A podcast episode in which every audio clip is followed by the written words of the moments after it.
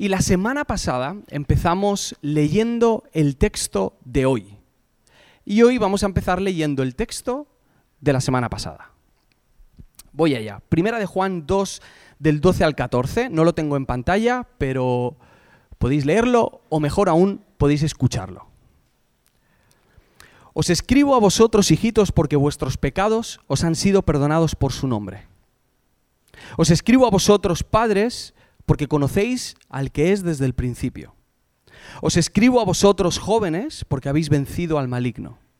Os escribo a vosotros, hijitos, porque habéis conocido al Padre. Os escribo a vosotros, padres, porque habéis conocido al que es desde el principio. Os he escrito a vosotros, jóvenes, porque sois fuertes y la palabra de Dios permanece en vosotros y habéis vencido al maligno. Esto es lo que leímos la semana pasada. Para mí, personalmente, la reunión de la semana pasada fue muy especial. Tener la oportunidad de decirnos los unos a los otros, de profetizarnos esta palabra de Dios acerca de quién somos en Cristo, me pareció una experiencia increíble. Y además he tenido el texto, bueno, llevo dos semanas dándole vueltas a ese texto. Lo digo cada vez que me acuerdo, se lo digo a mis hijas, se lo digo a mi mujer, eh, me lo digo a mí cuando me miro en el espejo. Y un efecto que tiene este texto es que nos habla directamente a nuestra identidad y esto nos anima muchísimo. Es casi como si Juan se estuviese sentando a nuestro lado y nos estuviese diciendo, oye, en Cristo eres perdonado, eres su hijo, eres fuerte, has vencido al maligno. Su palabra permanece en ti. Y esto nos llena de mucho ánimo, nos fortalece, nos ayuda a recuperar nuestra identidad en Cristo, sobre todo para poder afrontar el texto que vamos a leer hoy porque no es fácil. Pero no solamente nos anima este texto. Martin Lloyd Jones, en su comentario sobre el libro de Primera de Juan, dice que este texto no solamente nos anima, sino que nos exige. Y él la expresión que utiliza es que dice que nos deja sin excusas. En el momento en el que tú sabes quién eres, te deja sin excusas. Y a partir de ahí, tus acciones van a hablar de quién eres tú y de cuál es tu identidad. Y eso es un poquito más incómodo, porque todos sabemos que a la hora de lograr ciertas cosas en nuestra madurez cristiana, nos equivocamos, caemos, pecamos, herimos a los demás, ofendemos a Dios, muchas veces vamos en la dirección contraria a Dios y eso nos hace sentir mal, como debe ser, pero no quiere decir que nos debamos rendir. Lo que quiere decir es que no tenemos excusas y que a partir de ese momento lo único que nos queda es pedir perdón delante de Dios y dejar que Él siga transformándonos por dentro. Este texto nos llena de ánimo y nos llena, o sea, nos quita excusas y nos pone un desafío delante, que es el que vamos a leer ahora. ¿Estáis listos? ¿Sí? Este creo que sí está en pantalla. Primera de Juan 2 del 15 al 17. Alguno seguro que lo ha escuchado alguna vez. No améis al mundo ni las cosas que están en el mundo. Si alguno ama al mundo, el amor del Padre no está en él. Porque todo lo que hay en el mundo, los deseos de la carne, los deseos de los ojos y la vanagloria de la vida, no proviene del Padre, sino del mundo. Y el mundo pasa y sus deseos, pero el que hace la voluntad de Dios permanece para siempre. ¿Qué tienen en común estas cuatro parejas? Android, iOS, los mejillones y la nocilla, estornudar y abrir los ojos y ser padre y levantarte a las 10.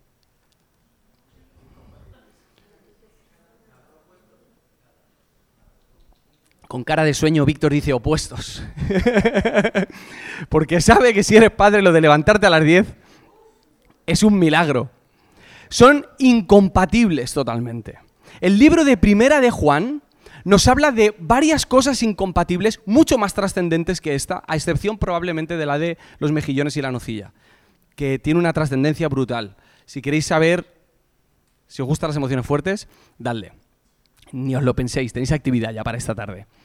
Juan habla de otras cosas incompatibles. Él habla de la luz y, y la oscuridad. Habla de la verdad y de la mentira. Habla del amor y del odio. Pero en este texto habla del amor y del amor. El amor y el amor. Sé que la palabra amor tiene muy buena publicidad. La palabra amor tiene tan buena fama que tú la puedes incluir en cualquier discurso, en cualquier argumento de cualquier ideología o pensamiento, y automáticamente ese argumento se convierte en intocable, porque contiene la palabra amor.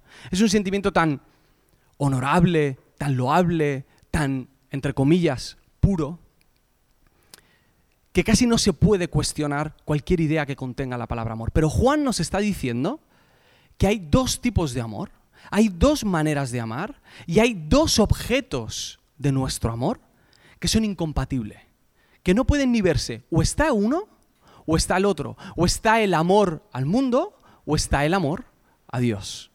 ¿A qué se refiere Juan cuando está hablando de no amar al mundo? Porque es el mismo Juan el que, en el que en el Evangelio de Juan, no en la carta, dice en Juan 3:16, porque de tal manera amó Dios al mundo. Es el mismo Juan utilizando dos palabras muy parecidas en dos contextos muy distintos y diciéndonos que Jesús dijo que había que amar al mundo, o mejor dicho, que Él amaba al mundo. Y en este caso Juan nos está diciendo que nosotros no debemos amar al mundo. ¿A qué se refiere Juan? A lo mejor antes de decir a qué se refiere sería guay decir a qué no se refiere.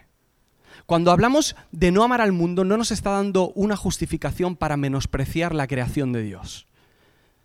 No está refiriéndose a la naturaleza ni a lo que Dios ha creado. No está dándote permiso para que cojas un mechero y te vayas a quemar un bosque. Iba a decir un contenedor. Un bosque. Dejémoslo ahí. No nos está dando permiso para eso. Todo lo contrario, estamos llamados a ser mayordomos. Nosotros hemos visto que lo que Dios creó era bueno y estamos llamados a cuidar lo que Él ha creado. Pero no solamente lo que tiene que ver con la naturaleza, el viento, el bosque, el mar, sino en otras cosas creadas, como el resto de las personas, la comida, la bebida, ojo, el trabajo, el sexo, las emociones, los sentimientos cosas que son parte de la creación de Dios. No podemos encontrar una excusa en este versículo para menospreciar las cosas que Dios ha creado. Y tampoco nos está hablando de que nosotros hagamos nuestro baremo, nuestra escala de valores, nuestro estándar acerca de qué es mundano y qué no es mundano. Esto es un peligro. Esto es un peligro. Porque aunque la mayoría de nosotros vamos a coincidir en un montón de cosas acerca de qué es mundano, por si alguien no ha escuchado esta, esta palabra nunca, mundano quiere decir algo que pertenece al mundo, que pertenece al mal, que es pecaminoso, que es peligroso para los seguidores de Jesús. Aunque muchos coincidiríamos en muchas cosas, estoy seguro de que no coincidiríamos en muchas otras que no dejan de ser importantes.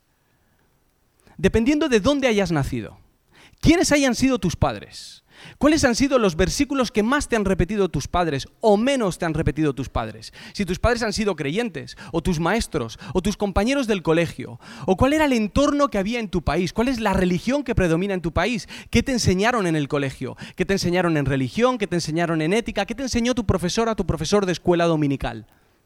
¿Qué es lo que más enfatizaba tu pastor? ¿Cuáles son tus versículos favoritos, esos que has leído una y otra vez? ¿Cuáles son, ¿Cuáles son las predicaciones que te gusta buscar en YouTube o en redes sociales? ¿Cuáles son las cosas de las que te alimentas? ¿Cuáles son tus traumas, tus dolores, tus pecados? ¿Cuáles son esas tentaciones que te cuestan? ¿Y cuáles son esas tentaciones que para ti no son ningún problema y no tienes problema en rechazarlas? Todas esas cosas hacen que acabemos haciendo nuestra escala de valores acerca de qué es mundano y qué no es mundano. Y esto tiene un peligro. Cuando hacemos esa escala y decimos, por ejemplo, que ir al cine es mundano, o que escuchar música que no ha hecho un cristiano es mundano, nos arriesgamos a vivir una vida monástica nos estamos arriesgando a, arriesgando a apartarnos, a vivir lejos del sitio en el que Jesús nos ha puesto. Es el mismo Jesús en el que en el Evangelio de Juan, en una oración, dice, Señor, no te pido que los quites del mundo, sino que los apartes del mal. Nos metemos en nuestra propia burbuja, me permitís la expresión, en nuestra propia secta, y nos alejamos de todo aquello que por X razones nos parece a nosotros peligroso. Con esto no estoy diciendo, abro paréntesis, que te conviene hacer lo que te da la gana. No me estoy refiriendo a eso, porque todas las cosas que ves, que oyes, las personas con las que andas, las cosas que haces, van a tener un impacto en tu vida, tanto positivo como negativo, y debes ser consciente de qué es lo que estás haciendo. Pero eso no es una excusa para apartarnos del campo de misión en el que Dios nos ha puesto, que es este mundo. Cuando nos ocupamos de todas estas cosas que llamamos mundanas, que el abanico es amplísimo, amplísimo. Hay iglesias que consideran que es mundano drogarse. Nosotros también, estamos ahí, ¿vale? Os he, visto, os he visto asustados. Os he visto... Os he... Pero esas mismas iglesias consideran mundano que la mujer se depile. Como veis, el abanico el abanico es muy amplio, muy amplio. Esas mismas iglesias, por cierto, impiden que los hombres lleven bigote. Cosa que no entiendo muy bien. Que unos sí puedan llevar bigote y los otros no. Pero ese mismo abanico forma parte de la iglesia, de muchas iglesias, y necesitamos saber a qué se está refiriendo Juan cuando habla de estas cosas. Porque no se está refiriendo tanto a cosas estéticas, o tangibles, que puede serlo. Es más, eso es la manifestación de lo que Juan nos habla. Juan apunta en otra dirección, no es lo de fuera. Juan va a apuntar hacia adentro. Juan va a hablar de algo que todos tenemos dentro de nosotros, de una batalla que todos y todas los que, las que estamos aquí compartimos. Me gustaría leeros esto. Dice, porque todo lo que hay en el mundo, los deseos de la carne, los deseos de los ojos y la vanagloria de la vida, no provienen del Padre, sino del mundo. Los deseos de la carne, los deseos de los ojos y la vanagloria de la vida. Está apuntando hacia adentro. No se trata de la naturaleza, no se trata de las matemáticas, de la física, de la psicología. No, eso no es. No se trata de lo estético, no se trata de exactamente de a dónde vas, sino de qué hay dentro de ti. Los deseos de la carne, los deseos de los ojos y la vanagloria de la vida. Así que, como estos tres deseos están muy relacionados, muy relacionados entre sí, y os daréis cuenta, he intentado trazar unas pequeñas líneas que nos ayuden a diferenciarlos con el único propósito de que podamos identificarlos dentro de nosotros. A los deseos de la carne les he puesto este subtítulo, lo que quiero hacer lo que quiero hacer. Todas aquellas cosas que me pide el cuerpo. Los deseos de la carne eh, es lo que le damos a nuestro cuerpo cuando hemos convertido a nuestro cuerpo en el centro de nuestra vida. Nuestros deseos. Puede ser cosas sexuales, la sensualidad, puede ser el apetito, comer, beber, puede ser la manera de hablar, puede ser cómo hablas de otras personas. No sé si recordáis, hace tiempo hablamos acerca de cómo hablábamos de otras personas y hablábamos de cómo criticar a otros genera endorfinas y nos hace sentir felices cuando criticamos a otros a nivel físico. Nos sentimos felices porque encontramos hermandad, encontramos aliados, tenemos un enemigo en común y eso nos hace sentir felices. Cuando nos dejamos llevar por todas estas cosas, convertimos a nuestro cuerpo en el centro de nuestro propósito, de nuestra vida y lo único que queremos hacer es darle de comer a lo que el cuerpo nos está pidiendo. Debemos saber esto porque el sistema sabe esto. El sistema sabe cuáles son los deseos de la carne. El sistema sabe qué es lo que deseamos hacer. Por eso cuando llegas al coche, muchas veces te encuentras una tarjetita. ¿Sí, no? Una tarjetita anunciando alguno de los muchísimos prostíbulos que hay en nuestra ciudad. Que eso es algo, por cierto, que debemos saber acerca de la cultura de nuestra ciudad. Valencia es una ciudad extremadamente golpeada por el sexo y por la prostitución y la pornografía. Muchísimo, muchísimo. Por eso, cuando abres el feed de Instagram y vas a la lupita, a mí me salen un montón de hamburguesas. No paran de salirme hamburguesas. Saben cuáles son los deseos de mi carne. Por eso cuando enciendes la tele, aparece Telecinco porque saben cuáles son los deseos de tu carne y te dan cada vez más horas del mismo programa porque saben que a ti te gusta ver cómo unos hablan de otros. No solo habla de los deseos de la carne, lo que queremos hacer, sino que habla de los deseos de los ojos. Y el subtítulo que le pongo a esto sería más bien lo que queremos tener.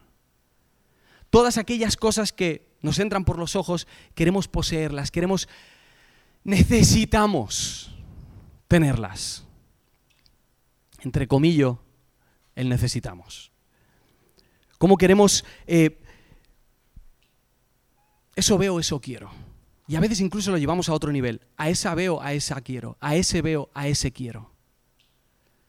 Llegamos al punto de convertir a las personas en objetos para tener nuestra satisfacción personal, para seguir acumulando. Todos aquí, muchos seréis cristianos, pero todos aquí somos de la religión del consumismo.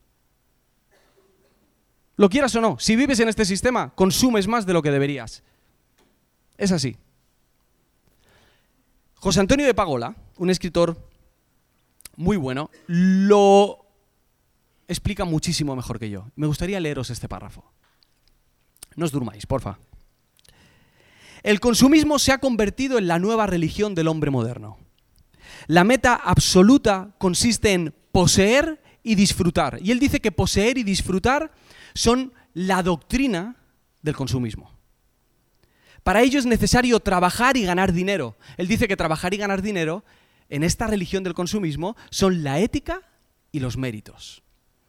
Los practicantes acuden fielmente a su, compra, a su compra semanal o del fin de semana y viven con devoción intensa las grandes fiestas como la Navidad, los Reyes, las vacaciones, las bodas, el Día del Padre, el Día de la Madre. No es fácil liberarse de la esclavitud del consumismo porque el hombre se ha convertido en un esclavo sin cadenas. El consumismo no ha hecho sino desplazar, ojo a esto, las cadenas del exterior al interior. Por dentro estamos encadenados a un sinfín de caprichos y falsas ilusiones. Y estas cadenas interiores son más fuertes que las que se ven por fuera. ¿Cómo liberarnos de la esclavitud si vivimos creyendo que somos libres? Los deseos de los ojos. Y por último dice la vanagloria de la vida. Lo que hoy llamaremos lo que queremos ser lo que queremos ser. Los éxitos, los logros, ser personas poderosas, ser personas respetadas, ser lo que los demás están esperando de nosotros. Este tema está muy relacionado con la ostentación y con la riqueza. La ostentación y la riqueza.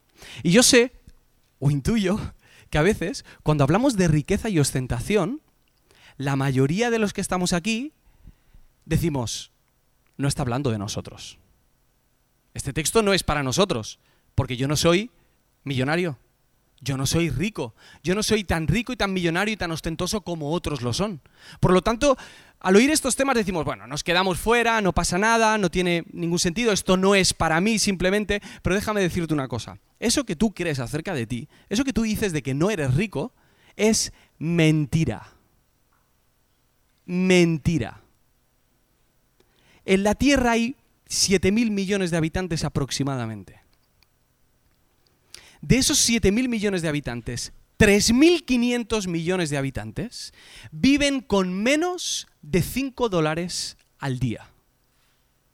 La mitad vive con menos de 5 dólares al día. Adivinad en qué mitad estáis vosotros. No estáis en esa. Es más, esto no quiere decir que esos habitantes salen de su casa con 5 dólares para gastar durante el día, no. Estoy, este, estos estudios incluyen no solo el dinero, sino el patrimonio. Es decir, esa persona no gasta al día más de 5 dólares. Algunos, creo que son 1.200 millones de habitantes, algunos, 1.200 sobreviven con aproximadamente un dólar al día. Tú, si te quedas en tu casa, quieto, sin gastar, sin comer, sin comprarte nada, estás gastando más simplemente por la casa que tienes. En cambio, 3.500 millones de habitantes no llegan a gastar 5 dólares al día. Espérate, que el 75% de los españoles, por si te quieres quedar fuera, el 75% de los que viven en España, formamos parte del 20% más rico de la humanidad. El 75. Tres cuartas partes de los españoles y españolas, cuando digo españoles me pongo político, españoles y españolas, formamos parte del 75% más rico.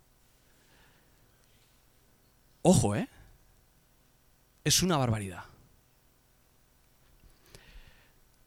Tú tienes casa, tienes techo, tienes agua potable, te duchas, espero que como poco, una vez al día. Como poco. Comes tres veces al día. A veces seis veces al día. A veces cenas tres veces. A veces te tomas el café en tu casa, pero otras veces te lo tomas fuera. Algunos a lo mejor incluso almorzáis fuera cada día, o coméis, o cenáis, o desayunáis fuera cada día. Tenéis un coche. Algunos tenéis dos coches. Y no solo eso, sino que le echamos gasolina a los dos coches. Y si los dos coches se rompen, somos capaces de poder pagar para que alguien lo arregle. Tenéis educación. Vuestros hijos tienen un futuro. Y esa educación no es gratis, esa educación se paga. Al día no sé cuánto es lo que gastamos cada uno de nosotros. Pero aún tenemos la cara dura de creer que somos pobres. Ojo, no quiero menospreciar la situación de alguno de vosotros que sé que es realmente complicada. Pero no estamos en ese lado de la balanza. Cuando Juan habla de la vanagloria de la vida, cuando nos habla acerca de la ostentación o de la riqueza, también hay palabras para nosotros. En nuestra escala, sí, no somos millonarios. En nuestra escala. Pero ahí hay una palabra para nosotros también. A veces no es la ostentación y la riqueza. A veces es la vanagloria de tu pasado o la vanagloria de tu futuro. Esas cosas que te gusta recordar en cada reunión familiar que hiciste algún día. O esos sueños de los que te vanaglorias sin tener ningún motivo porque todavía no se han cumplido. Y a veces no es esa vanagloria, a veces es la vanagloria religiosa. Esta la compartimos todos. El yo he vivido tanto tiempo con Cristo, yo me sé tantos versículos, yo he aprendido tantas canciones, yo llevo tanto tiempo en la iglesia, he conocido tantos pastores, sé tanto de esto, de esto, de lo otro, o mi vida ha cambiado tanto en este camino con Jesús, que nos permitimos el lujo de vanagloriarnos y acusar a otros o culpar a otros de su manera de vivir. Esta semana, mi primo Efra ha tuiteado muy bien esta semana. Efra, te felicito. Seguidlo si queréis discutir. Eh, y ha tuiteado algo que, me ha encantado y esta semana lo he tenido en repite en mi cabeza. Y dice así el tuit. Asignatura pendiente. No creerme mejor que la gente arrogante. No creerme mejor que la gente arrogante. Porque ahí parece que no pasa nada si nosotros nos vanagloriamos y somos arrogantes. No, no. Fijaos qué contradicción. Nos creemos mejor que aquellos que se creen mejor. Y pensamos que la manera de combatir eso es creyéndonos mejor que ellos. Estos tres deseos, los de la carne, los de los ojos y la vanagloria de la vida, lo que queremos hacer, lo que queremos tener y lo que queremos ser, están muy, muy conectados. Y Juan lo que nos dice es el amor a Dios. Y estos deseos, el amor a estas cosas, son incompatibles no, entran, no, no pueden convivir juntas. Pero nosotros intentamos hacerlas compatibles. Algunos nos planteamos la vida como si estuviésemos en una tienda, en una tienda de placer, en una tienda de deseos, en la que vamos paseando por etapas y por áreas de nuestra vida y vamos seleccionando todas aquellas cosas que nos causan placer físico, que nos dan gustito, que no nos cuestionan, que no nos molestan. Intentamos incorporarlas en nuestra vida con la intención de poder ser más felices. Así que vamos a esa tienda y decimos, mira, pues aquí hay un poquito de, de sexo. Mm, matrimonio, fuera. Porno, ah, compro. Mira, aquí hay un poquito de relaciones. Compromiso, ah, fuera. Egoísmo, celos, envidia, va, compro, me hace sentir bien, me hace sentir poderoso, me hace sentir superior. Y en toda esa tienda en la que están todos los deseos, la comida, la bebida, los deseos de la carne, de los ojos, hay un apartado en el que pone religión. Y nos acercamos a ese apartado y compramos lo que nos interesa de Dios todas aquellas cosas que no nos incomoden, que no choquen mucho con el resto de nuestros deseos. Y cuando hacemos eso, sin darnos cuenta, un día, cuando oigáis vuestras propias oraciones, os daréis cuenta de que le estáis pidiendo a Dios lo que vosotros queréis hacer, tener y ser. Y en ese momento Dios habrá dejado de ser Dios para convertirse en una suerte de genio que debe cumplir vuestros tres deseos. Por eso son incompatibles. Es un tema de idolatría. Cuando tú no controlas tus deseos, tus deseos te controlan a ti. Y cuando tus deseos te controlan a ti, tú vives para ellos. Te entregas a ellos. Vives en devoción para ellos. Y no pueden estar juntos los dos dioses. Es el mismo Jesús el que nos habla de no tener, de no servir a dos señores. Pero no solamente es la idolatría tiene que ver también con dos maneras distintas de amar. Son dos amores completamente diferentes. No pueden convivir. El amor de Dios es el amor que muchas veces se conoce, se dice como amor ágape, un amor entregado, un amor sacrificial, un amor que no espera nada a cambio, un amor desinteresado. En cambio, los deseos de los ojos, de la carne y la vanagloria de la vida, el amor al mundo, no es un amor entregado, no es un amor sacrificial, no es un amor pensando en Dios y pensando en el prójimo, es un amor pensando en mí, en mi placer, en lo que quiero hacer hoy y ahora. Y esos dos tipos de amor no pueden convivir en el mismo cuerpo. Son dos sistemas operativos en el mismo dispositivo. No va a salir bien eso. Y un día descubrirás, si te paras a pensar, que te estás entregando con el amor ágape al mundo. Cuando mezclas esos amores, de repente un día te estás entregando con amor ágape al mundo, te estás sacrificando por esos deseos. Estás entregándote a esos deseos esperando nada. Y resulta que a Dios le estamos dando el amor del mundo, el amor egoísta, y le pedimos a Dios que nos conceda lo que nosotros queremos. Pero sobre todo son incompatibles. Sobre todo porque nuestros deseos van en contra de nuestra identidad. Nuestros deseos van en contra de a dónde queremos llegar realmente. De cuál es el sitio al que queremos llegar. De lo que realmente, profundamente nuestra alma quiere hacer, tener y ser. El texto de la semana pasada nos hablaba de nuestra identidad en Cristo. Lo hemos leído al empezar. Y nos decía que éramos perdonados. Y la semana pasada decíamos que perdonados, en este caso también significaba apartados de nosotros, alejados de nosotros. Nuestros pecados han sido echados lejos. Pero cuando tú te dejas llevar por tus deseos, vuelves a poner tus pecados delante de ti. Dice que conocemos a Dios y que su palabra permanece en nosotros. Pero cuando nos dejamos llevar por nuestros deseos, actuamos como si no conociésemos a Dios. Dice que hemos vencido y que somos fuertes, pero cuando nos dejamos llevar por nuestros deseos, nos, convertimos en hombres y mujeres derrotados y perdedores. Estamos yendo en contra de nuestra identidad en Cristo. A veces no sabemos ni, ni lo que deseamos ni por qué. Voy a poner dramático, ¿vale? Imagina que estás en tu lecho de muerte. Más dramático que eso. Imagínate que te quedan dos días de vida y estás con tu familia.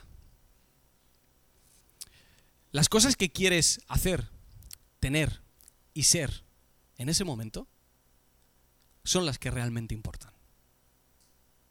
Tú en ese momento no vas a pedir, bueno, a lo mejor alguno, bueno, música para el dramatismo, no está mal. Bastante acertada, además. muy, muy de los 50, ¿eh? ¿Es, ¿Es tuya, Juanpi?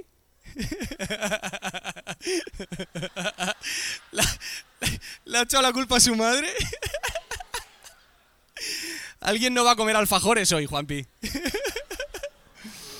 eh, imaginad que estáis en ese momento. ¿Cuáles son las cosas que realmente necesitáis? ¿Cuáles son las cosas que realmente valoráis? Y os daréis cuenta de que la mayoría de las cosas que hacéis hoy no van en esa dirección. La mayoría de los deseos que nosotros queremos cumplir no van en la dirección que realmente nos gustaría.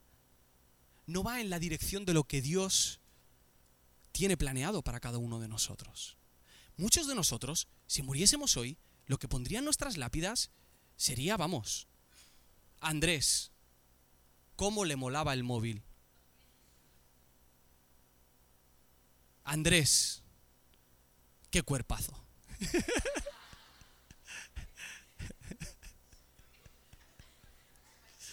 He dicho que me iba a poner dramático. ¿Qué más cosas pondrían en nuestra lápida? Valeria, qué bonito fit de Instagram. Qué bonitas fotos hacía. Paco, cómo hablaba de los demás. No me estoy refiriendo a Paco Paco, ¿vale? Lo he dicho como Paco, nombre estándar. Si fuese Paco diría Paco, salía caro invitarlo a comer. ¿Vale? Pero esas son las cosas por las que vivimos y no son las cosas por las que nos gustaría ser recordados. Le estamos dando a nuestros deseos la gasolina que nos va a llevar al sitio al que no queremos ir.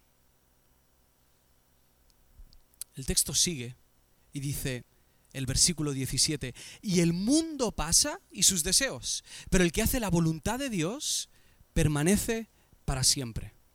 El mundo pasa y sus deseos, pero el que hace la voluntad de Dios permanece para siempre. Hay otro versículo en Primera de Juan 5:13 que dice, "Os escribo estas cosas para que sepáis que tenéis vida eterna." Vida eterna, es decir, nuestra vida, nuestra identidad está en Cristo. Y esa vida e identidad es eterna. No, no solo en cantidad, sino también en calidad. Esa es la vida que nosotros tenemos en Cristo. Una vida eterna. Una vida eterna que no empieza cuando te mueres. Una vida eterna que empezó en el momento en el que Jesús te creó y te llamó para su gloria. Ahí empieza esa vida eterna. Bien. Sin embargo, nosotros cultivamos nuestra otra vida. Es incompatible. No puedes cultivar la vida de los deseos porque la vida de los deseos es pasajera, se acaba. No estás yendo en la dirección de la vida eterna que Dios está poniendo delante de ti. Y cuando amas al mundo, estás viviendo rodeado de accesorios, de pensamientos, de intereses, de ideologías que un día se acaban y se caducan. Teniendo una vida eterna a nuestra disposición. ¿Tienes ahí la foto, tío?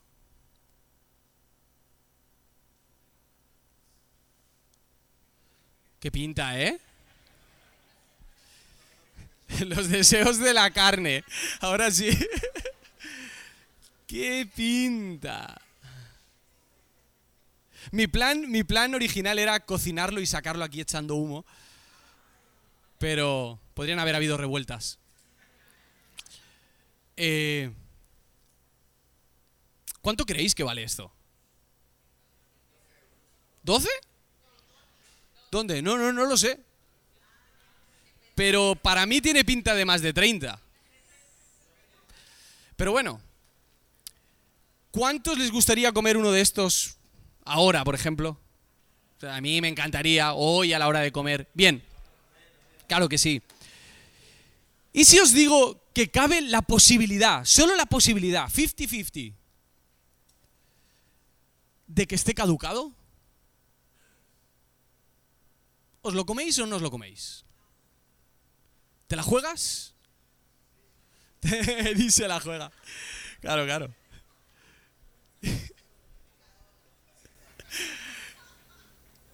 Eh, nadie, nadie de los que está aquí, nadie de los que está aquí quiere vivir para cosas que se caducan.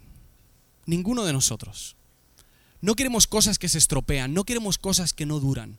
Nos gustaría comprar siempre las cosas que vayan a tener, que nos vayan a acompañar durante más tiempo. Ni siquiera queremos relaciones pasajeras, aunque algunos quieran creer que sí. Lo que realmente está buscando nuestra alma son relaciones eternas. Nadie está buscando cosas que se caducan. Sin embargo, las compramos. Sin embargo, nos rendimos ante esos deseos y sabemos, sabemos que se caducan, porque tú ya has vivido con esos deseos. Tú ya te has equivocado, tú ya los has comprado en otra ocasión y sabes que no duran. Y sabes que ese supuesto placer que deben otorgarte no te lo van a dar. Lo sabes. Pero aún así lo compramos. Y es que el problema no es ni la calidad ni la cantidad. Nuestro problema es la inmediatez.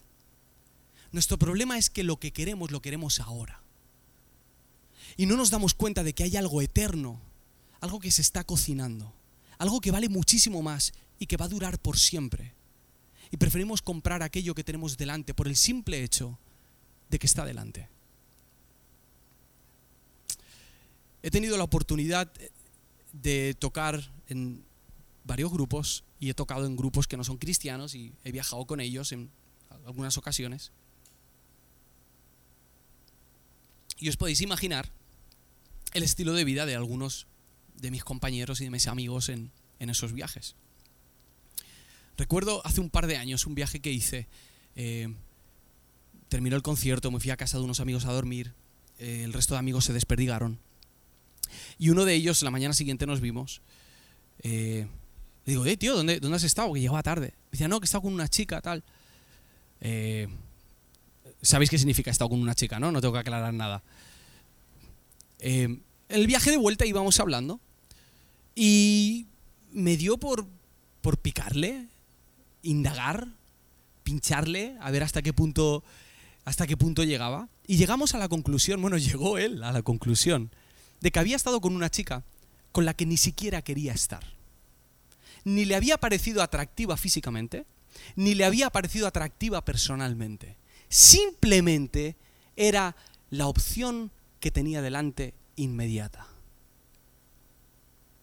Y esto, aunque puede parecer una exageración, porque siempre como que los pecados sexuales nos suenan mucho más graves, se refleja en muchas áreas de nuestra vida cuando anteponemos lo que nosotros queremos ser, tener y hacer a lo que Dios quiere que seas, tengas y hagas. Y el mundo pasa y sus deseos, pero el que hace la voluntad de Dios permanece para siempre. Cuando dice voluntad, la palabra original es telema, y la palabra telema no significa solo voluntad, también significa deseos y placer. Deseos y placer. Ojo, Juan no nos está haciendo una propuesta budista. La propuesta budista sería renuncia a todos tus deseos. No tengas ningún tipo de deseo. Mata todos tus deseos porque según ellos los deseos son la raíz del sufrimiento, del mal, del dolor y de la tragedia. Juan lo que nos está diciendo es, no, cambia unos deseos por otros deseos. Cambia tus deseos por los deseos de Dios. ¿Cuáles son los deseos de Dios? ¿Y en qué se parecen tus deseos a los deseos de Dios? Dices, oh, pero es que ¿Y mis deseos? ¿Y si lo que Dios tiene para mí, por lo que fuese, es peor que lo que yo tengo para mí? ¿Qué es lo que desea Dios para nosotros? Me gustaría leeros Gálatas 5:13. Vamos a terminar. Y dice, pues ustedes, mis hermanos, han sido llamados a vivir en libertad. ¿En qué? En libertad. Ese es el deseo de Dios para nuestra vida. Ese es el llamado que nosotros tenemos, a vivir en libertad, a disfrutar la vida plenamente, a vivir como Jesús vivió. Y ahí encuentras la libertad y el valor que realmente tiene la vida y la humanidad. Ahí es donde te encuentras con Jesús, con Dios, ahí es donde te sientes pleno, ahí es donde encuentras el gozo, ahí es donde encuentras la paz que no tiene ningún sentido. Has sido llamado a vivir en libertad, has sido llamado a vivir en ese estado. Pero no usen esa libertad para satisfacer los deseos de su naturaleza pecaminosa. Porque si usas esa libertad para satisfacerte a ti, acabas convirtiéndote en tu propio esclavo. Al contrario, usen la libertad para servirse unos a otros por amor. Unos a otros por amor. Mi pregunta es, van dos. Una, ¿hasta dónde te han traído tus deseos? Cuando echas un vistazo a tu vida, ¿qué es lo que ves? ¿Son cosas efímeras, volátiles, son cenizas? Y piensa en cuáles son los deseos que te han llevado a ese punto porque van a volver a aparecer esos deseos. Y es bueno identificarlos. Y la otra es, ¿cuál es el deseo de Dios para tu vida? Que seas libre. ¿Y cómo sé si el deseo que estoy teniendo me trae libertad o no me trae libertad? Lo dice en el texto, usad vuestra libertad para servíos los unos a los otros. Si tus deseos son para el bien del prójimo y por amor a Dios, esos deseos te van a traer libertad. Si tus deseos son solamente para ti y tu placer personal, esos deseos te van a esclavizar. ¿Qué camino es el que vas a escoger cada día cuando tengas esos deseos delante? C.S. Luis, en su libro El Gran Divorcio, define el infierno de una manera brillante. Dice, que el infierno es ese sitio donde todo el mundo obtiene lo que desea con tan solo imaginarlo. Fijaos que para muchos de nosotros eso podría ser el cielo. O eso creemos. Pero este filósofo, teólogo y autor dice, no, no, no. Cuando nosotros obtenemos lo que queremos, las cosas van mal. Cuando solo con imaginarlo, cuando es tan fácil obtener ese deseo, probablemente es porque no sea eterno. ¿Cómo vamos a trabajar cada día con nuestros deseos? ¿Cómo vamos a identificarlos? Señor, te pido que tu Espíritu nos dé sabiduría y que sea tu amor el motor de este cambio, Señor. No nuestras obras, sino el amor que tú has derramado en cada uno de nosotros, que sea suficiente para dejar a un lado todas aquellas cosas que se ponen delante de nosotros, que se caducan, que mueren rápido, que se esfuman, y que podamos ver realmente dónde hay eternidad a nuestro alrededor e invertir nuestro tiempo, invertir lo que somos, amar las cosas que tú amas. En el nombre de Jesús. Amén. Os deseo muy buena semana.